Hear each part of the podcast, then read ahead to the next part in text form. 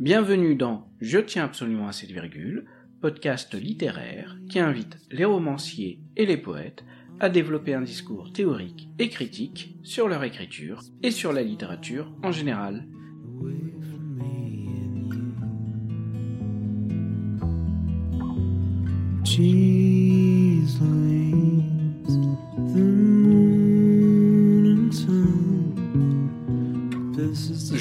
Reçois aujourd'hui Louise Chenevière qui a édité un premier roman intitulé Comme la chienne en 2019 aux éditions POL, puis un deuxième roman, Mausolée, toujours chez POL en 2021.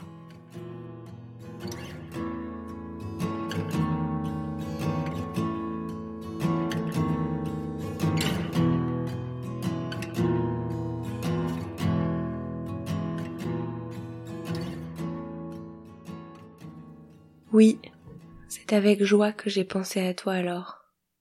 Pensé qu'enfin je t'oubliais, que tout était fini, que peut-être rien n'avait jamais vraiment existé. Et cela ne me causait ni peine, ni regret. Tout était si doux, calme, apaisé.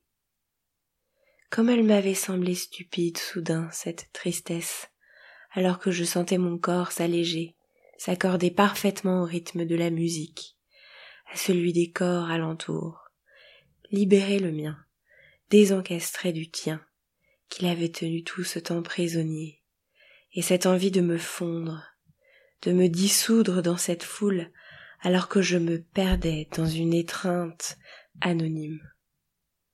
Ça avait été le pire de tous les réveils.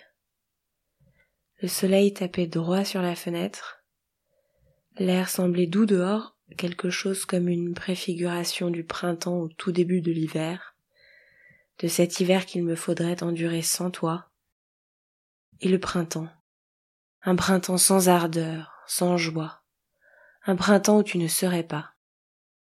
Et je ne savais pas du tout comment j'allais faire pour survivre à la journée, aux semaines, aux mois qui allaient venir ça avait été peut-être le premier matin où j'avais compris que c'était fini, que ce silence entre nous n'était pas ce temps vivant chargé d'une attente inquiète et fiévreuse, séparant un message d'un autre, une séparation de nos prochaines retrouvailles, qu'il était vide et mort, ce silence. Que la distance de toi à moi n'était pas concrète, physique, n'était pas une affaire de kilomètres, mais de sentiment, et qu'elle était infinie de ma douleur à ton indifférence. Et j'aurais pu hurler, hurler de tristesse et de solitude. Next morning and go another adventure dive into dirty from my bitch in time, shaking spider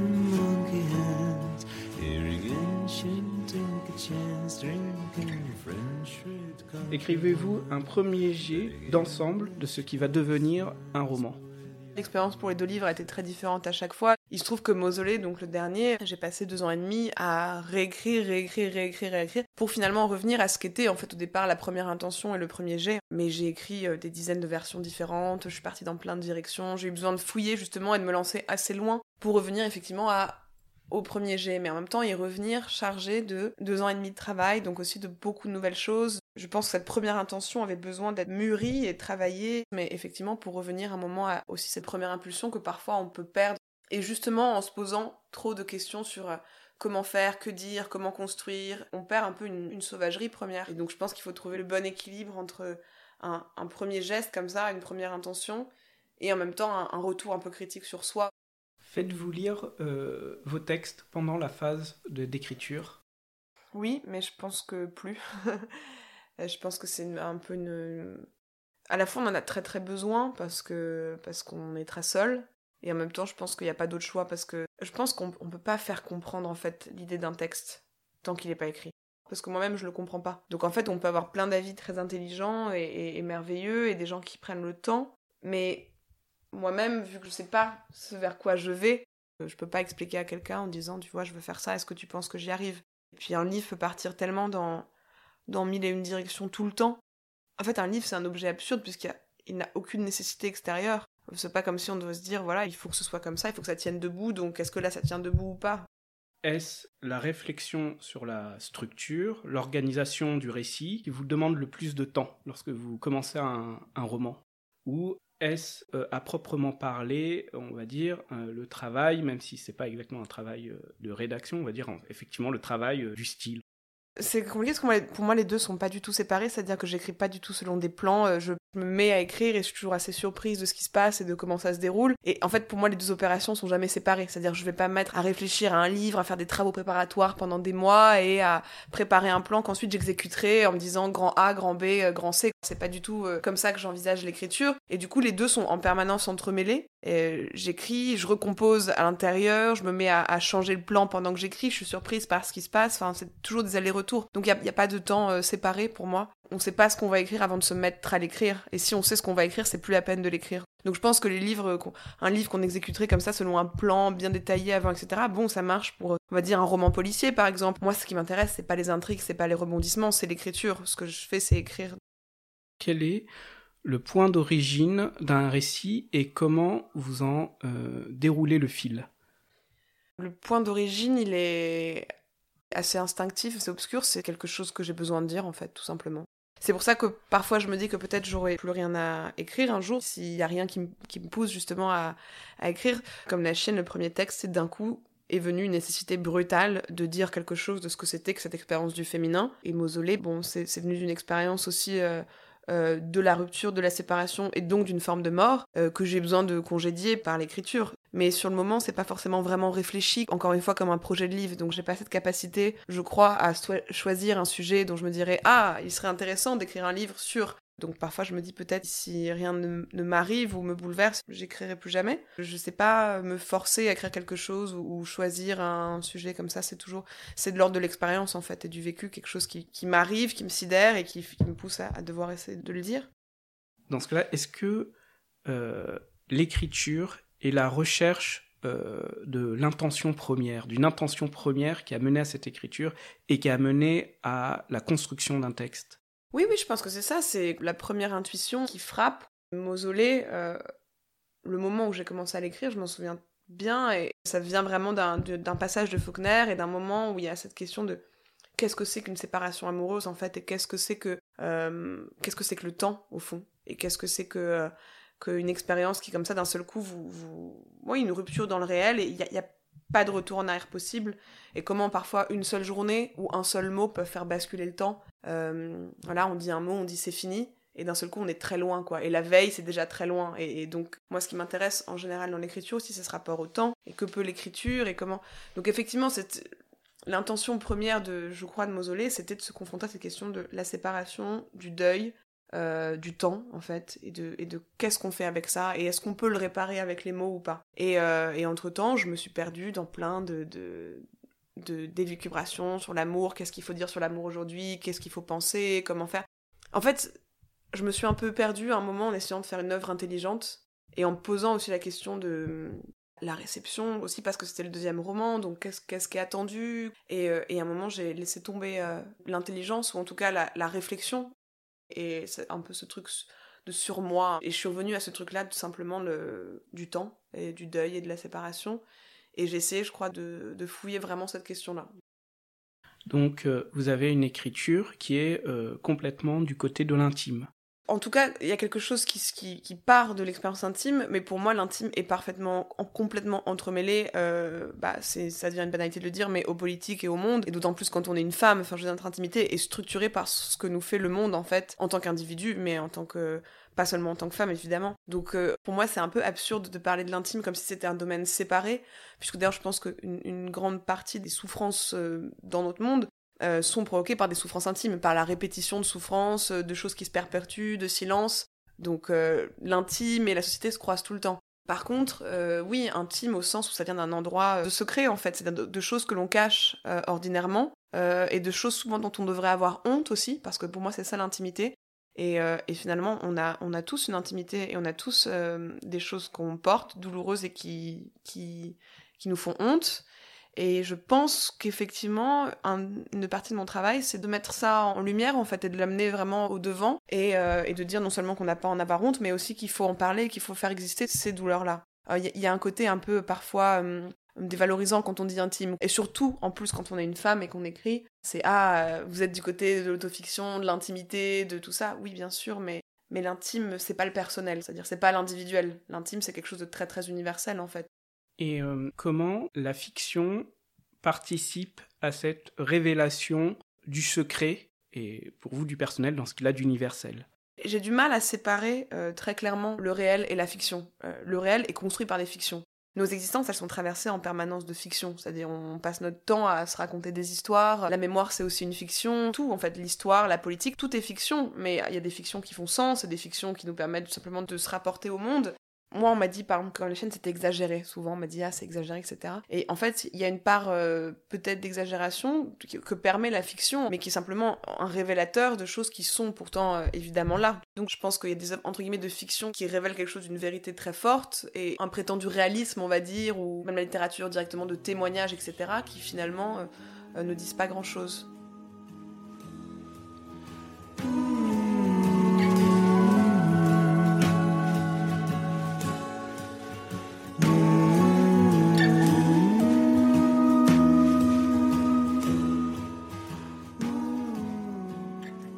Tu viens tout juste de partir. Tu t'étais endormi pourtant, tout contre moi, et j'étais restée à te regarder, sans oser le moindre geste, de peur que tu ne te réveilles, et qu'alors tu... Par instant j'ai presque cru que tu ne te réveillerais pas, que tu allais passer la nuit près de moi, rester encore le matin et... Mais tu as ouvert les yeux et tu as dit il faut que j'y aille et je t'avais regardé quitter le lit, ramasser un à un tes vêtements, tes gestes lents. Tu semblais hésiter un peu, et tu étais resté un moment là, debout au milieu de la chambre. Tu n'es peut-être encore pas si loin sur le long boulevard. Tu marches lentement peut-être. Tu fumes une cigarette. Il est peut-être pas trop tard.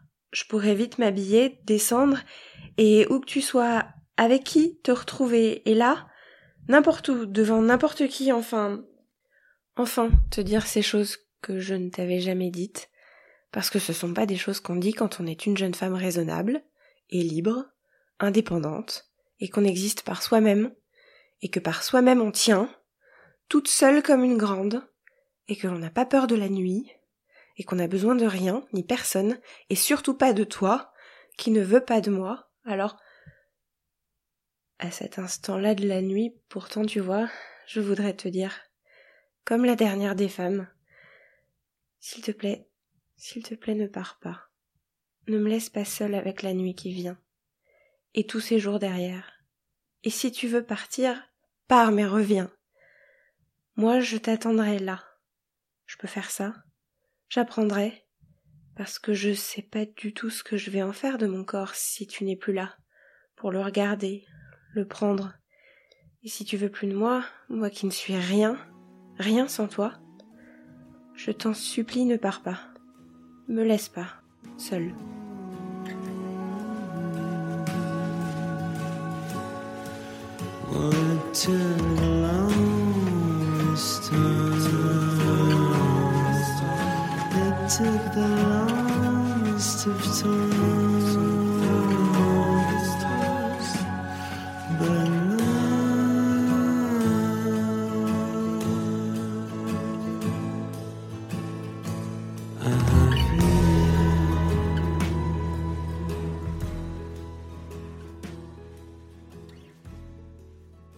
De la présentation euh, de votre roman Comme la chienne par euh, les éditions POL, vous l'avez défini comme un roman.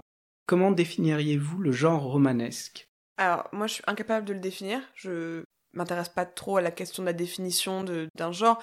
La raison pour laquelle je disais que c'était un roman, c'est simplement parce que c'est un texte qui est fait de textes courts. Et donc on m'a souvent dit c'est un recueil de nouvelles. Or c'est pas du tout un recueil de nouvelles puisque c'est un texte qui a son unité, sa nécessité interne, mais c'est un roman qui est fragmenté puisque c'est un roman qui témoigne d'une difficulté euh, d'une conscience subjective à se subjectiver justement et à exister et d'une expérience euh, schizophrénique de la condition féminine. Donc un vrai roman, je peux le faire, enfin voilà, enfin avec une intrigue, tout ça, c'est pas ce que je fais, c'est pas ce qui m'intéresse. Je m'intéresse pas trop au genre, et même Mausolée, est-ce que c'est un roman, j'en sais rien, est-ce que dans quel cas on fait entrer, bon, c'est un texte qui va vers un épuisement de la prose, qui va vers un, euh, bon, je pense à quelque chose de très.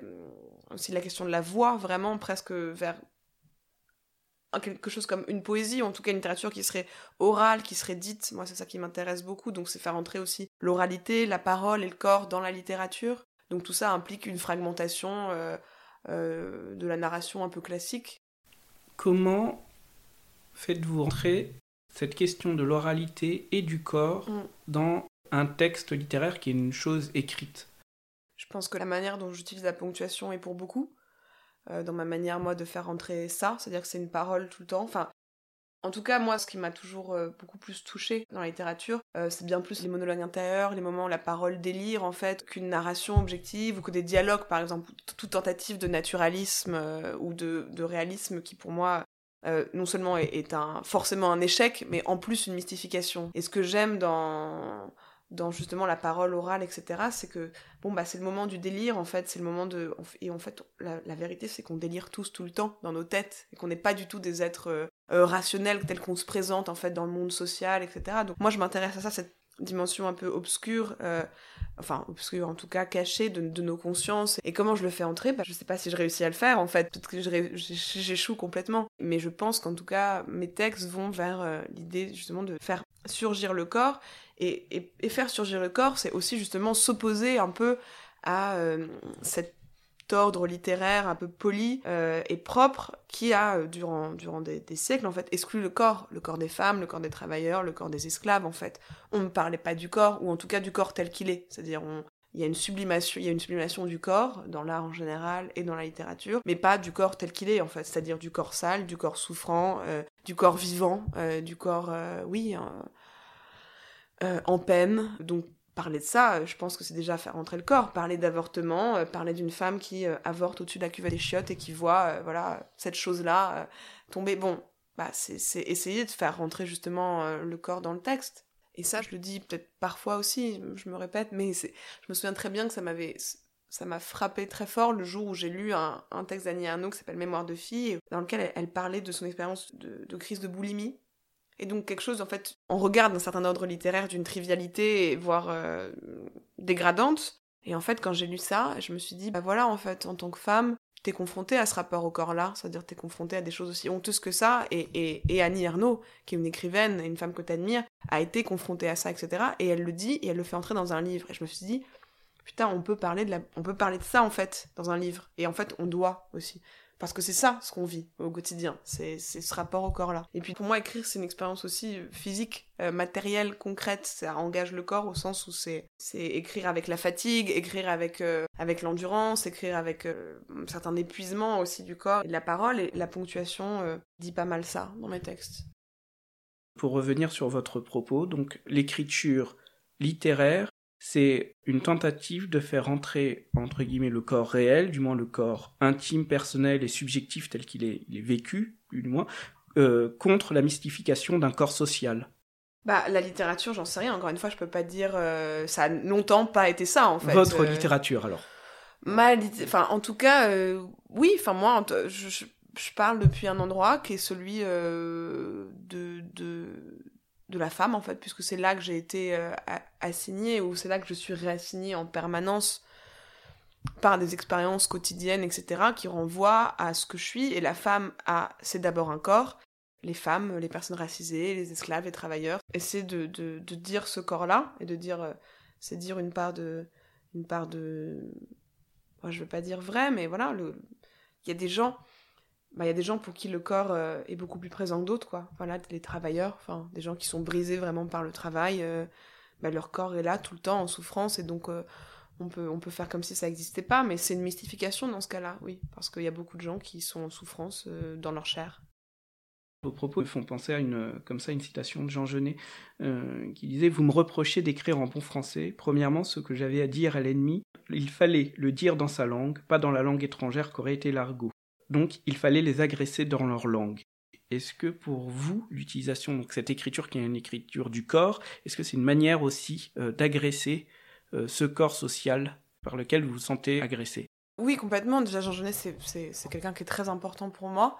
Et effectivement, euh, je pense que à partir du moment où on se dit, bon, il y a eu mystification par la littérature, euh, par l'art, construction d'une image, d'une féminité fantasmée, euh, absolue. Euh, il y, a, des femmes dans tous les livres, en fait, dans toutes les œuvres, mais des femmes effectivement mystifiées. Donc la question, c'est effectivement comment s'insérer à l'intérieur de, la littérature et de, et de cet ordre-là de représentation de la fiction, aussi, là j'y viens, du roman, dans l'héritage du 19e, c'est-à-dire du roman aussi, où voilà, roman d'initiation, c'est une subjectivité masculine qui découvre le monde, tout ça comment s'insérer là-dedans et retourner et jouer aussi avec ces codes-là. Mais de toute façon, le titre du premier roman le dit très bien. C'est comme euh, Jean Genet qui transforme le crachat en rose. Bon, comme la chienne, c'est une insulte. Et c'est partir de là, partir de l'insulte, partir de la honte et la retourner pour s'en défendre et dire bah oui. Euh, mais en fait, dire on n'a plus honte en fait. Et dans ce cas-là, effectivement, la honte change de côté aussi et on amène la gêne. Et ça, c'est très bien de troubler les gens et d'amener la gêne en fait.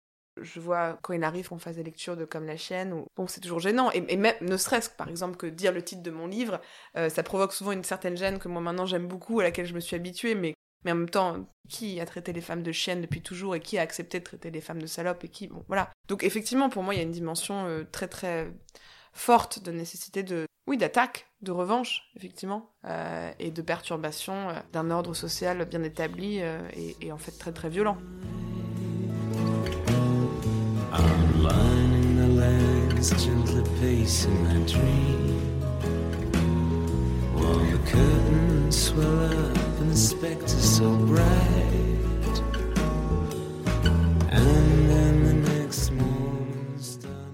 Mais tu pressens vaguement qu'il y a quelque chose qu'on a mis là. Dans ce tu es une femme, que tu ne peux congédier si facilement, et qu'il te faut affronter. Et cette douleur-là qui t'habite et, te hante, t'obsède, tu devines, à force de la pratiquer, que tu n'en es pas seul responsable. Oserais-tu penser que peut-être tu en hérites? Venu du fond du monde, porté par tous les discours, ravivé au feu des bûchers inlassables, des brasiers calcinant les chairs, scintillant dans les yeux avides des hommes, cette haine venait d'ailleurs, n'était pas la nôtre. Tu penses à toutes celles qui avant toi l'ont éprouvée. Tu penses à tous ces mots qui ont manqué et que les femmes se taisent dans les assemblées et ne pas parler le latin et la parole confisquée pour l'éternité et leur propre pouvoir volé. Des voix pourtant bruissent dans le silence. Et il y a comme quelque chose qui vient échouer en toi, un peu d'écume des siècles, quelques restes du monde. Sois, alors, à la hauteur de ce que ces restes exigent, de ce que demandent ceux qui ont, par le monde, été réduits au silence. Celles, assume-le, assume-les, celles qui ont été réduites au silence. Ce silence, c'est ton histoire, ma vieille, ma petite, ma chérie. Dans le vacarme de l'histoire, ne reste de vous que ce mutisme, ce trou, et dans la nuit de la peinture, le silence comme un écho sur vos lèvres entr'ouvertes, déjà prêtes à se clore à nouveau, comme si vous aviez toujours su que vos voix ne seraient jamais entendues. J'écoute résonner ce silence, rebondir cet écho. Des fantômes peuplent ma solitude, les mânes des morts. Tu as envie, mais tu as peur. Fouiller les invisibles.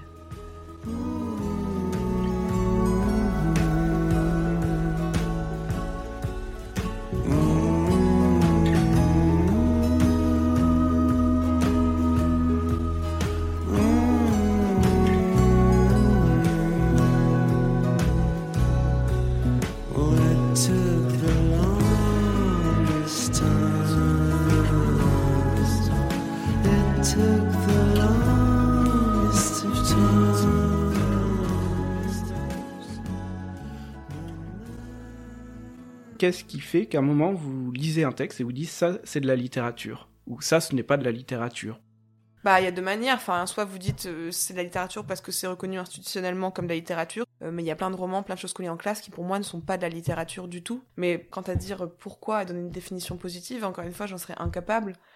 Hum, je pense qu'on peut dire tout ce que n'est pas la littérature, c'est-à-dire euh, ce n'est pas un discours de pouvoir, ce n'est pas un discours journalistique, ce n'est pas un discours de vérité, un discours de domination, c'est pas un, voilà, c'est pas des, mots. Je pense que je pense que moi, un texte enfin la littérature pour moi elle, doit elle doit troubler perturber déranger euh, et remettre en cause euh, les certitudes bien plus que bien plus qu'asséner des certitudes mais euh, donc je, je, pourrais bien plus dire ce, voilà ce que c'est pas la littérature mais bon ça veut rien dire puisqu'il y a des choses qui sont reconnues comme la littérature qui pour moi n'en sont pas et pourtant c'est reconnu comme tel. Enfin je veux dire dans les librairies sont pleines de choses qui sont vendues comme la littérature qui pour moi n'en sont pas en fait qui sont simplement du divertissement voir des discours euh, euh, oui de, qui reproduisent lors de, de, domination sociale. Enfin donc je pense que la littérature est un discours euh, un discours d'ailleurs pas un discours mais en tout cas une parole qui a bien plus trait au, trouble au questionnement et à la remise en cause de nos certitudes et qui se fait toujours un peu dans un écart dans un décalage par rapport justement à, au discours dominant et donc aussi un, un certain rapport à la langue à l'idée d'inventer une langue qui permettent de dire euh, les choses de manière plus juste que ne le permet euh, cette langue dont nous usons au quotidien et dont et qui va euh, se rapetissant à mesure que les médias, que tout ça nous impose un, langage codé en fait. Hein. Moi je trouve ça assez étonnant parfois d'écouter parler des gens ou les journalistes etc et de se dire mon dieu mais on dirait qu'ils sont en train de réciter quelque chose. Donc là il y a plus de paroles quoi, y a plus de... et plus de paroles, il y a plus de subjectivité, plus de voix humaine en fait, c'est simplement voilà des discours des discours euh, préformatés, préfabriqués, euh, qu'on assène comme ça. Donc la littérature, c'est sûr que c'est pas ça. Mais je pense que si on pouvait donner une définition de la littérature, elle serait uniquement négative. Duras écrivait euh, La plupart des romans refusés par les éditeurs sont des romans trop écrits. Queneau me disait Il faut se méfier des romans. Un roman d'une écriture parfaite, écrite jusqu'à son plein, c'est à fuir. Êtes-vous d'accord avec ce principe? Oui, ça recoupe ce qu'on dit. Pour moi, un livre un livre plein, comme me le dit, pour moi c'est un livre totalitaire, c'est-à-dire un, un, livre qui maîtrise du début à la fin euh, le lecteur. Déjà par exemple, je reprends l'exemple des, romans policiers, quoi. C'est des livres qui maîtrisent les rouages en fait, dans lequel l'auteur détient toutes les clés, euh, maîtrise les rouages, peut prévoir les actions, les rebondissements. Un, livre qui laisse pas de place en fait au lecteur.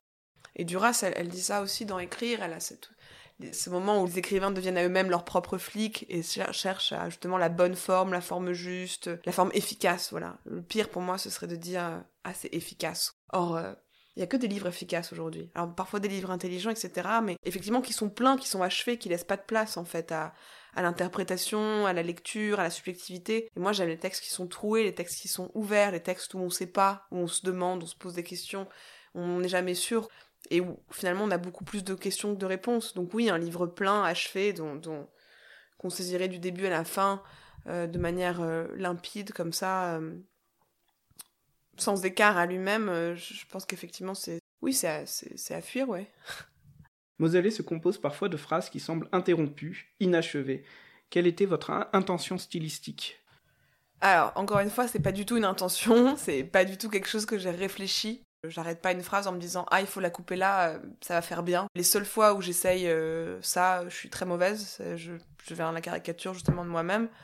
Euh, j'ai pas réfléchi pourquoi et à un moment là juste j'écris et j'arrête la phrase. J'arrête la phrase parce que j'ai rien à dire après, parce que je sais pas ce que je veux dire, mais parce qu'aussi parfois il y a pas besoin de le dire et en fait en y réfléchissant a posteriori, je pense que c'est souvent une question de pudeur aussi. C'est-à-dire il n'y a pas besoin d'en dire plus. On sait déjà, enfin c'est déjà là et, et, je me méfie aussi un peu des mots justement tout en jouant tout le temps avec les clichés, parce que Mausolée est un texte qui traverse les clichés, qui joue avec les clichés de la langue, etc.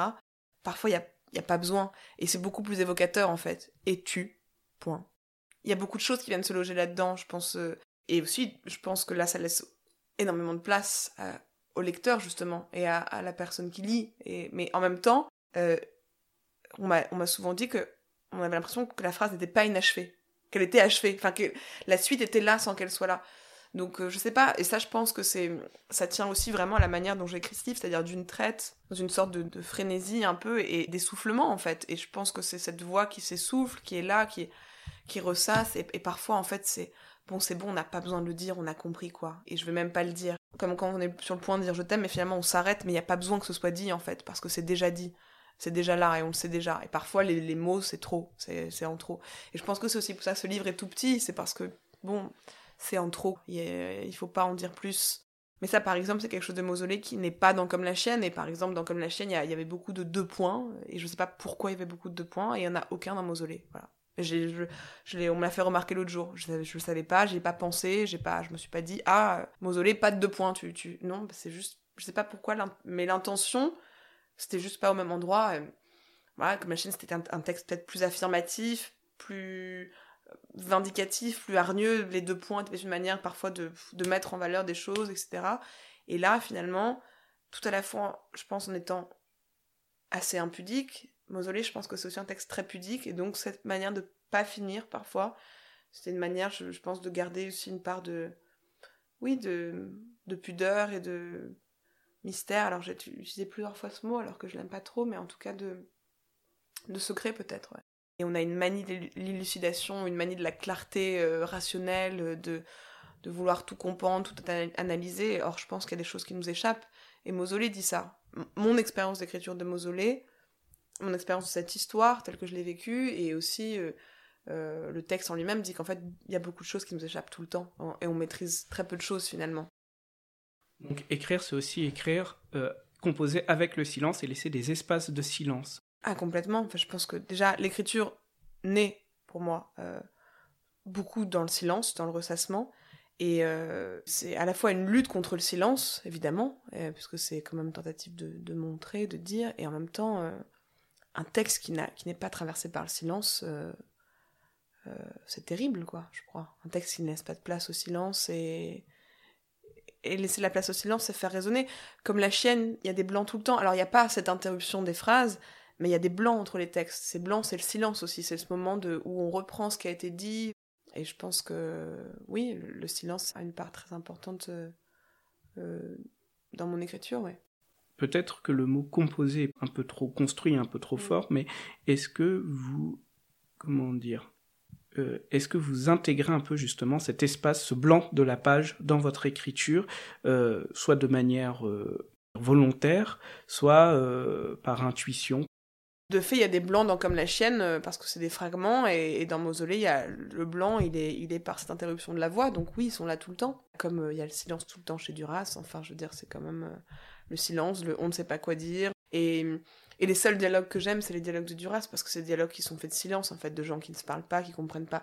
Et, tout passe dans le silence, en fait. C'est ça qui est terrible souvent dans les dialogues, je trouve. Euh, c'est l'idée qu'il faudrait dire, euh, donner des informations. Les dialogues, c'est souvent très maladroit en littérature. Enfin, en tout cas, ça me met toujours très mal à l'aise. Même quand on se parle, enfin, je veux dire, quand des amoureux se parlent, c'est toujours plus dans les silences que les choses passent que dans ce qui est effectivement dit. Euh, je crois. Et euh, puisque vous écrivez, euh, pour vous l'écriture est aussi un geste, c'est le geste d'écrire avec le, stylo sur la page, comment s'articulent ces silences avec le geste de l'écriture. Est-ce que par exemple c'est des silences qui suivent la main qui s'arrête tout simplement? Est-ce que c'est des silences euh, parce que ça peut s'arrêter euh, entre une phrase ou parce que simplement vous arrêtez d'écrire à un certain moment? Euh, Est-ce que ça peut être des silences qui sont ceux où vous arrêtez le geste parce que vous réfléchissez à la suite? Comment comment s'articule comme ça ce geste de l'écriture avec ce blanc dans la page? Oui, c'est des moments où je suis arrêtée, où je n'ai plus rien à écrire, donc ça dure quelques secondes, soit ça dure plus longtemps, mais effectivement, c'est un moment où bah, l'écriture s'arrête, quoi, proprement. Et euh, est-ce que ces différents types d'arrêts dans le geste vont produire différents types de silence et différents types d'espace dans la page et dans le dans dans l'écriture? Je sais pas, je, je enfin ça il faudrait que j'ai analysé, mais enfin moi mes textes étaient pas réouverts, je sais pas ce qui s'y passe en fait, euh, enfin je, je je peux pas du tout analyser euh, mes propres silences, mes propres incapacités à écrire ou, ou je sais pas. Est-ce que ce geste de l'écriture est conditionné euh, par un sujet, ou du moins influencé par un sujet, ou est-ce que c'est une recherche d'un style personnel qui vous est propre, qui transcende ces sujets? Un style qui m'est propre, euh, j'espère, parce que je pense qu'un auteur, c'est, une voix d'abord, et qu'on reconnaît tout de suite, voilà, bah, vous ouvrez Duras, euh, c'est tout de suite elle encore à nouveau à chaque fois. Mais en même temps, mes deux livres sont très différents, j'espère que le troisième sera très différent, et je pense que c'est le sujet qui appelle la nécessité d'une telle forme ou d'une autre forme. du coup, je m'interdis rien en fait. En fait, en ce moment, maintenant, j'écris des chansons, j'écris plus que ça. Et donc, euh, des chansons, mais en fait, c'est une dimension beaucoup plus, on va dire, proche de la poésie. Bon, bah voilà, parce que en ce moment, c'est là que je suis, et c'est là que ça se manifeste comme ça. Peut-être qu'un jour, il y aura un sujet qui appellera un roman de 1500 pages. Je crois pas, parce que je crois pas. Chaque sujet appelle effectivement sa forme, et je pense que le roman d'amour, finalement, ma réécriture, moi, du grand roman d'amour, appelait en fait une forme toute petite, toute précaire, toute mince. Ça pouvait pas être autrement, en fait, puisque finalement, ce livre, c'est euh, une, remise en question totale du grand roman d'amour et c'est pas un roman d'amour, c'est une lettre d'amour en fait. Donc, euh, donc effectivement, euh, le sujet l'a appelé cette forme-là, mais sans que j'en ai moi-même conscience en amont, puisque j'aurais aimé, comme je le dis dans le livre, enfin aimé. Mon fantasme aurait été d'écrire un grand, un grand, bah, un grand vrai roman d'amour avec tout ce qu'on imagine de péripéties, de rebondissements, tout ça. De... Bah, en fait non, c'est une lettre d'amour euh, toute petite, toute précaire. voilà.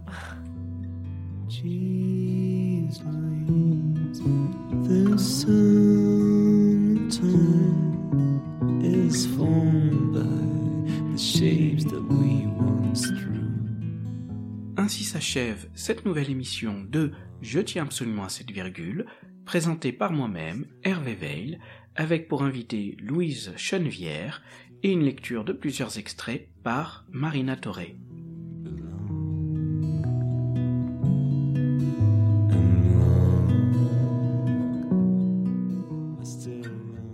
Merci de nous avoir suivis et à bientôt pour une nouvelle émission.